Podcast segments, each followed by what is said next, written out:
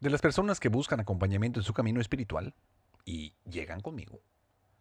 De los casos más complicados con los que me he topado no tienen que ver si son mamás o son ancianos o si son jóvenes. Realmente esas cosas no, no, no importan mucho. Realmente las más complicadas tienen que ver con un título en específico.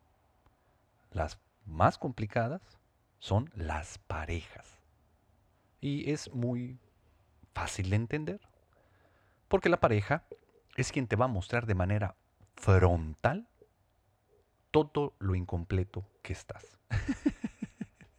y también al mismo tiempo, en esta relación en específico, pues puedes vivir el más grande de los placeres o el más profundo de los sentimientos. De manera frontal reflejan todas tus cargas, todas tus heridas. Da cañón. Porque al mismo tiempo, esta relación es la que más posibilidades te da para alcanzar la iluminación, de reencontrarte con tu verdadero ser. Pero la cultura se ha encargado de que creamos que el otro nos puede complementar y buscamos nuestra felicidad donde nunca la vamos a poder encontrar. La verdad es que suena muy cómodo tener como posibilidad el hecho de que mi felicidad pudiera depender de alguien más. Mi nombre es Carlos Cervera, temporada 4, capítulo 3. Bienvenidos.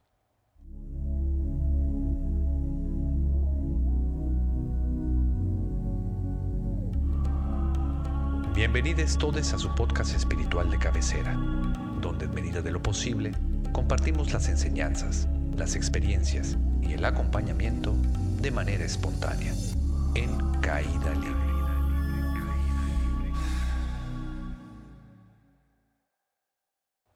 Como sabrán, y si no, pues se los comento, últimamente, después de mi viaje a Denver en noviembre, después del enorme y bellísimo proceso con Donnie Epstein, chequenlo, es una maravilla, he estado trabajando muchísimo con mi intimidad.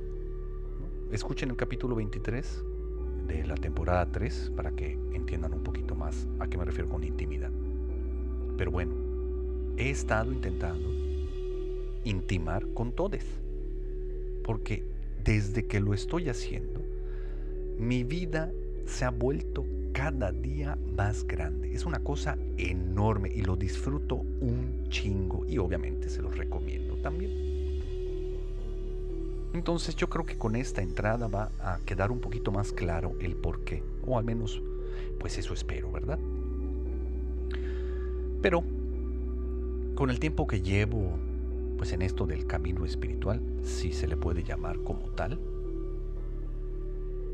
he platicado con muchas personas y en todas las pláticas suelo encontrar el mismo patrón repitiéndose en todo el tiempo terminan siendo niños como entre dos o tres años, peleando con los demás por ser visto, escuchados, validades y amades.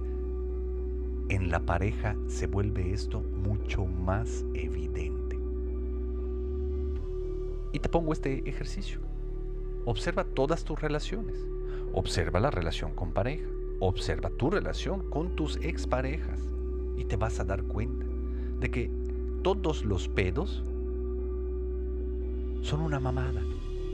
¿A qué me refiero con esto? No son importantes los problemas que tienen, los pleitos que tienen. Porque digo, importante es que la discusión se trate sobre ver quién tiene realmente una mejor solución para el hambre mundial, ¿no? Pero en realidad, tus problemas con tus relaciones y sobre todo con la pareja se resume a dos hermanitos, como de dos años cada quien, tratando de tener la atención de mamita y de papito, obviamente reflejados en el otro. Una lucha constante por atención. La cosa es que no nos damos cuenta de esto, porque nos enseñaron que el amor es algo trágico y doloroso, ¿no? Disney me respalda. Chécate las películas y caricaturas de Disney y te vas a dar cuenta cómo, en efecto, ellos muestran a través de sus historias el famosísimo falling in love, caer en el enamoramiento. Pero si estudiamos un poquito esta palabra, ¿no? esta frase de falling in love, nos muestra el enorme pedo que es. Porque para empezar es caer, es ir más abajo, entrar a un vacío, a un pit, a un, a un cañón profundísimo, ir más abajo. No creo que el amor tenga que ver con caer. Yo creo que el amor más bien tiene que ver con elevarse. Pero ¿por qué es tan atractivo esto del falling in love, de caer en el amor? Porque no nos damos cuenta que nos enamoramos de imágenes, de ideas falsas que solo existen dentro de nuestra cabeza de las otras personas. En las otras personas vemos representaciones de cosas que posiblemente me pudieran complementar, posiblemente me pudieran ser útiles.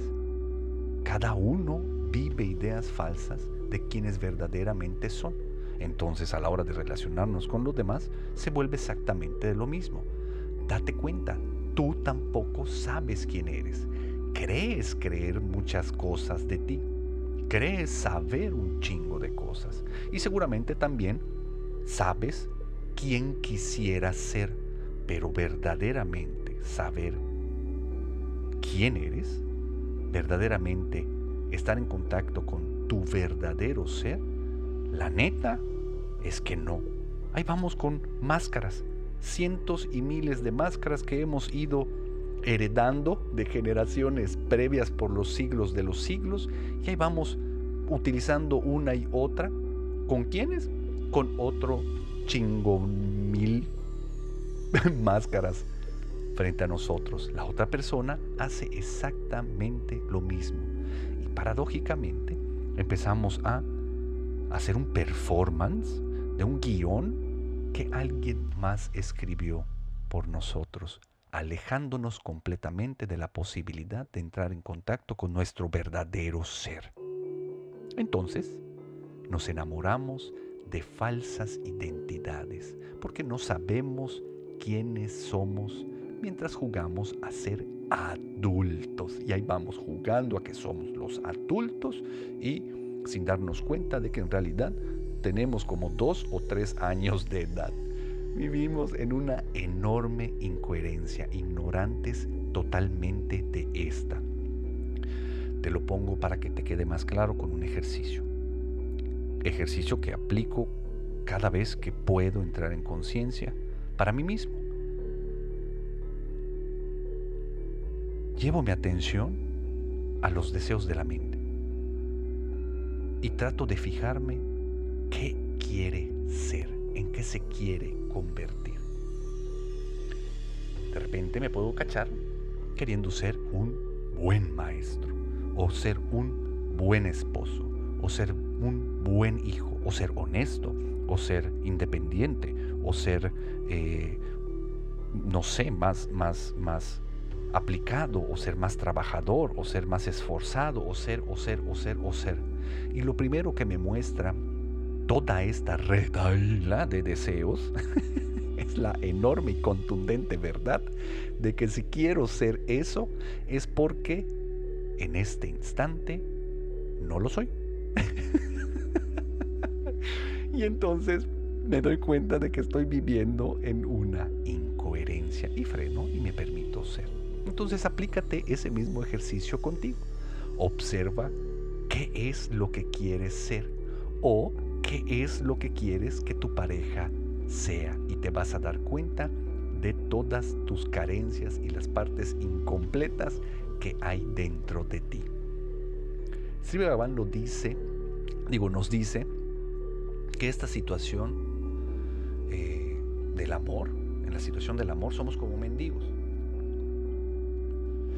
Pero pues nos ponemos nuestros mejores trajecitos, nuestras mejores garritas y salimos al mundo a jugar a que nos relacionamos, sin darnos cuenta que seguimos con nuestro tacita de mendigo, con nuestro vasito de mendigo en donde estamos mendigando nada más que amor, atención y todo lo que me hace falta. Llego con mis otras relaciones y estoy, ámame, por favor, ámame.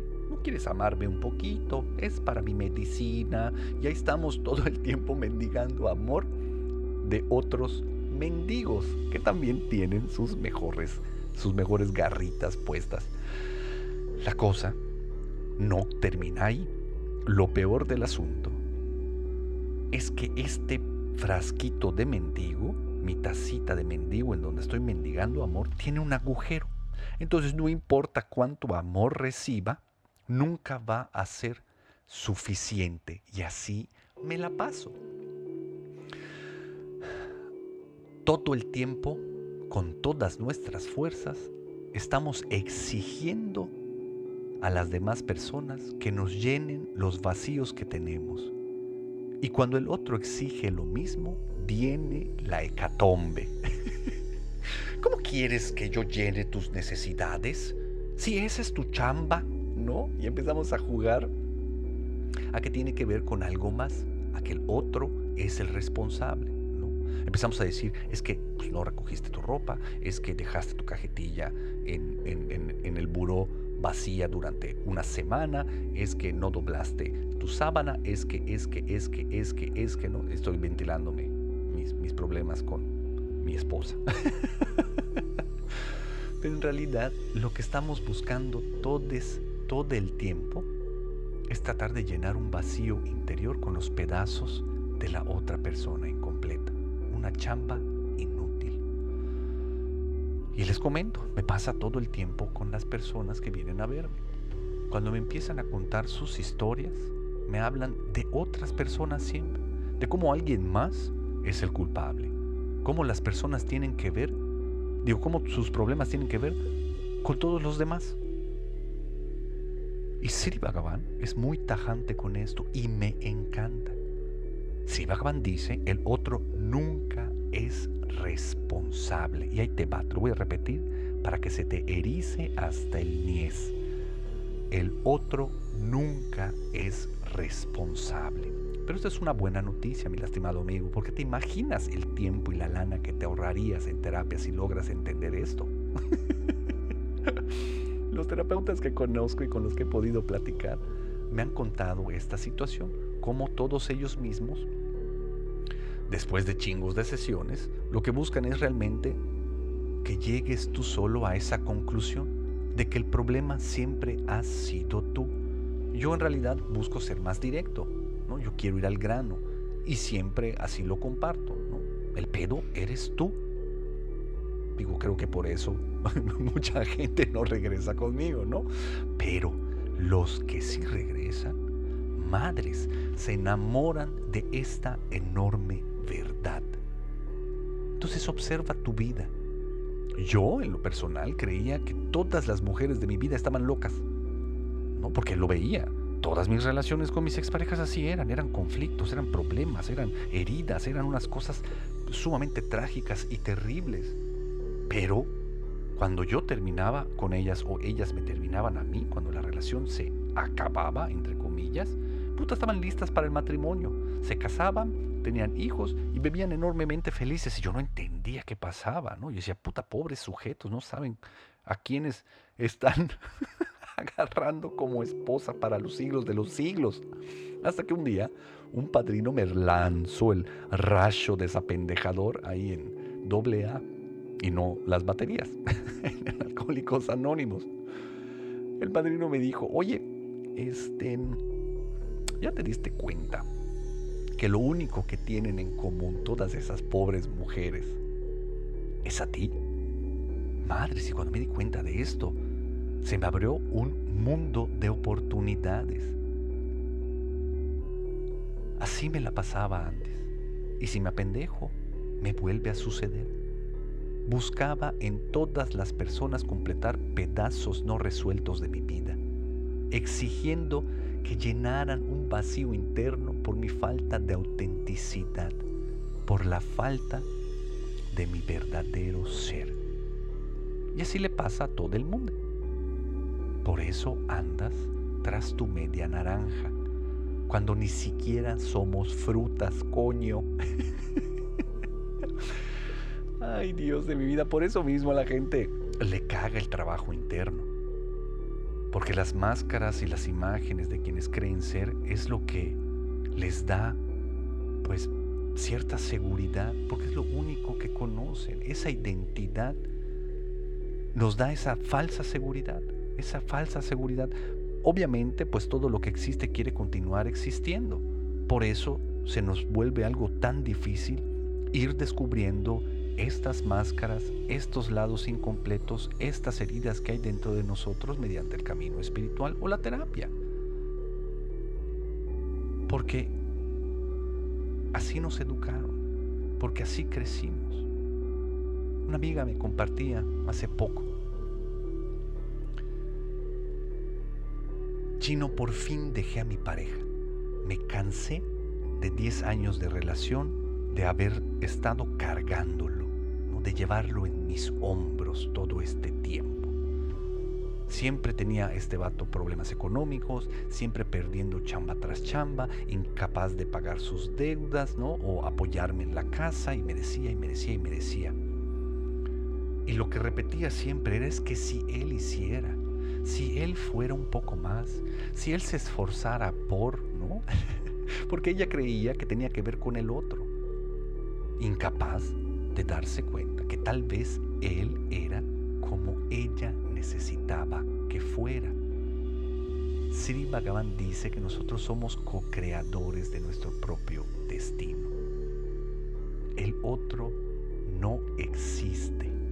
Es más, el otro no existiera sin tu necesidad de que sea como tú le estás pidiendo que sea desde lo interno, desde lo que te falta, desde las heridas, por supuesto, desde la enorme inconsciencia, desde tus partes incompletas. Pues verán, esta chica en específico creció con una enorme ausencia del padre.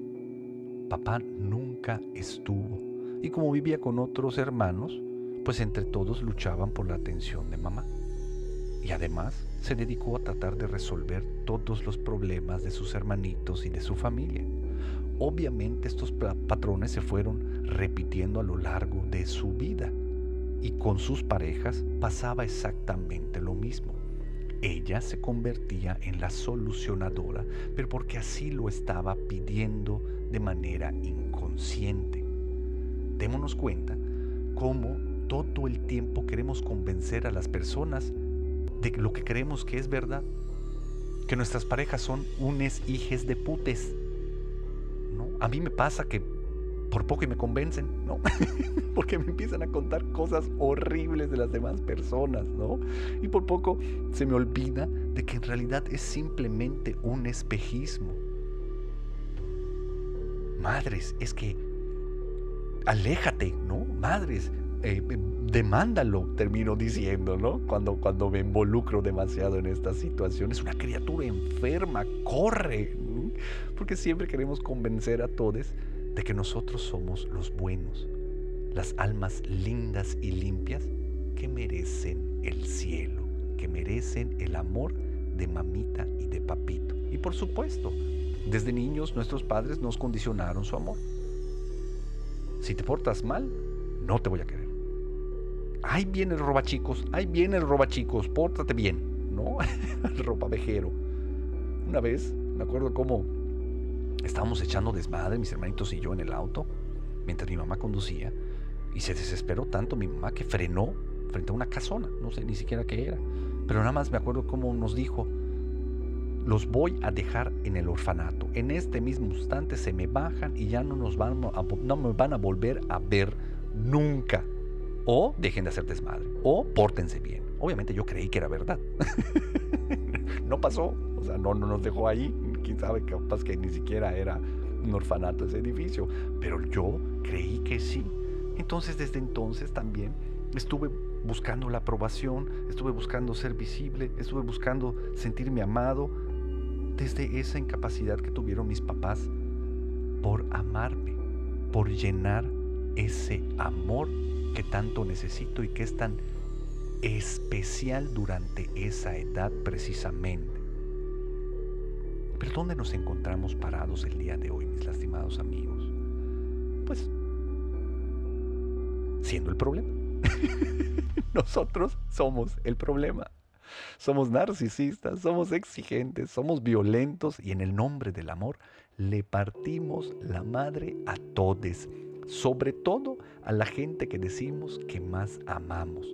Date cuenta, seguro en el camino espiritual lo has podido vislumbrar aunque sea por momentos. Esos patrones repetitivos en los que te encuentras tienen como, como, como común denominador a ti. Que todos son como simplemente son porque tú eres lo que eres. Son lo que necesitas que sean. Tú lo estás co-creando. El otro necesita de ti porque tú necesitas ser necesitado. O viceversa. Por supuesto que el otro no te puede llenar. Porque tu vacío es enorme. Le estamos pidiendo al otro que haga una chamba básicamente imposible. Pero ¿por qué estamos así? ¿Por qué nos sentimos tan vacíos y necesitados de amor? Es cacahuate.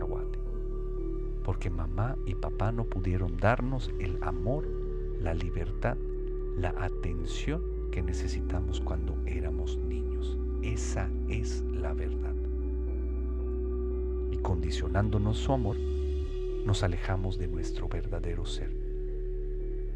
La cultura, la escuela, la publicidad, los abuelos, los maestros, todos se han encargado de que encajemos en algo que ya es obsoleto y que no nos ha servido de nada y de ni puta madre, luchando todo el tiempo por reafirmar la existencia en un sistema caduco ¿Cuál es la solución para esto, mis lastimados?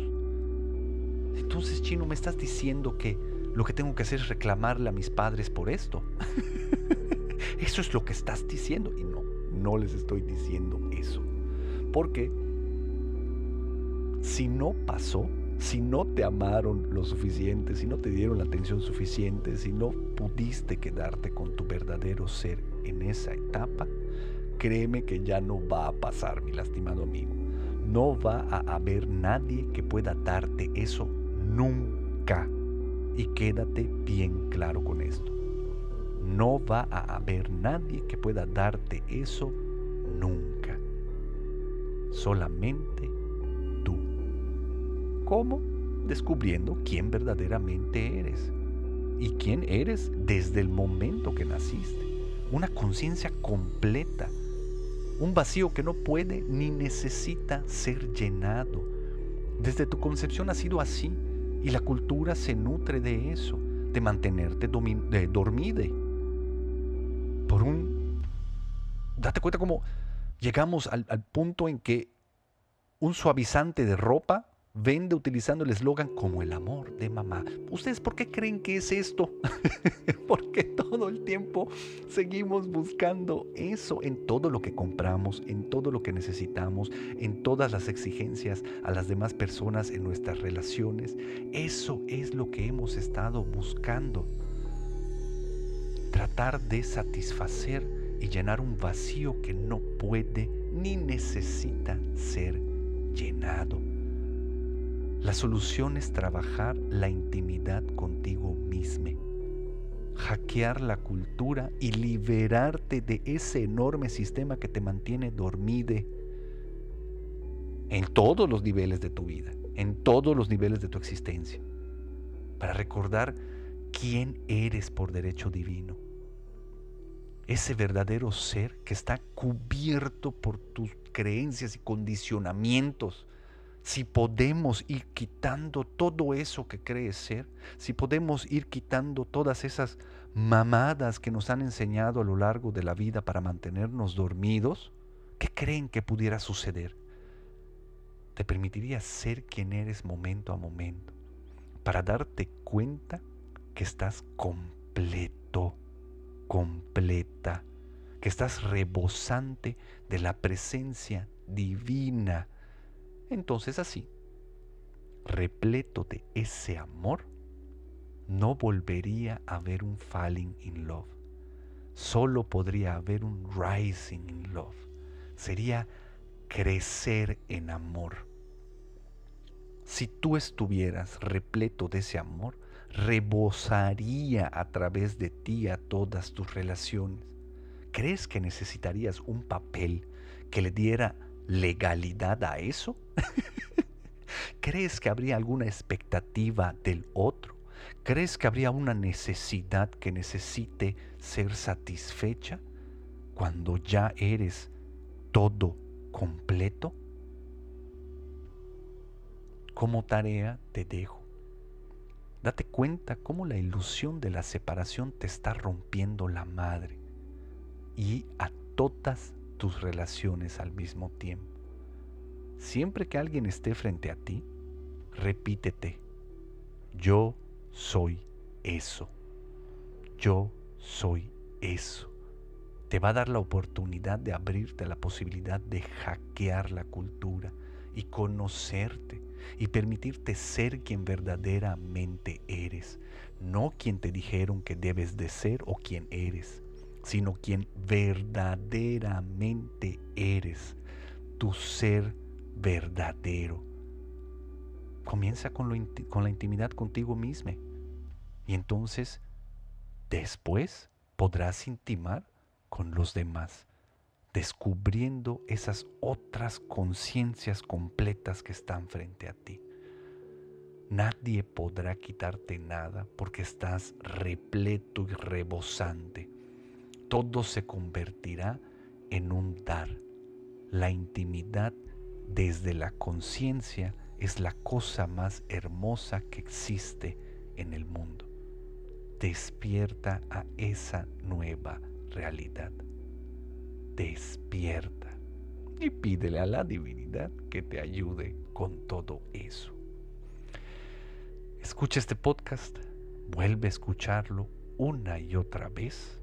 Cualquier duda, mándamelo a mi correo yo soy arroba carloservera.com. Me encantará saber qué opinas al respecto y también cómo te fue con la chamba que te estoy dejando. Proponme de qué te gustaría que hablara en el próximo podcast y nos vemos muy pronto. Bye.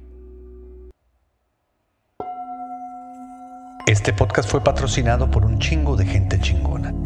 Los amo profundamente y bendigo enormemente su existencia. Muchas gracias por todo. Este podcast ya se acabó.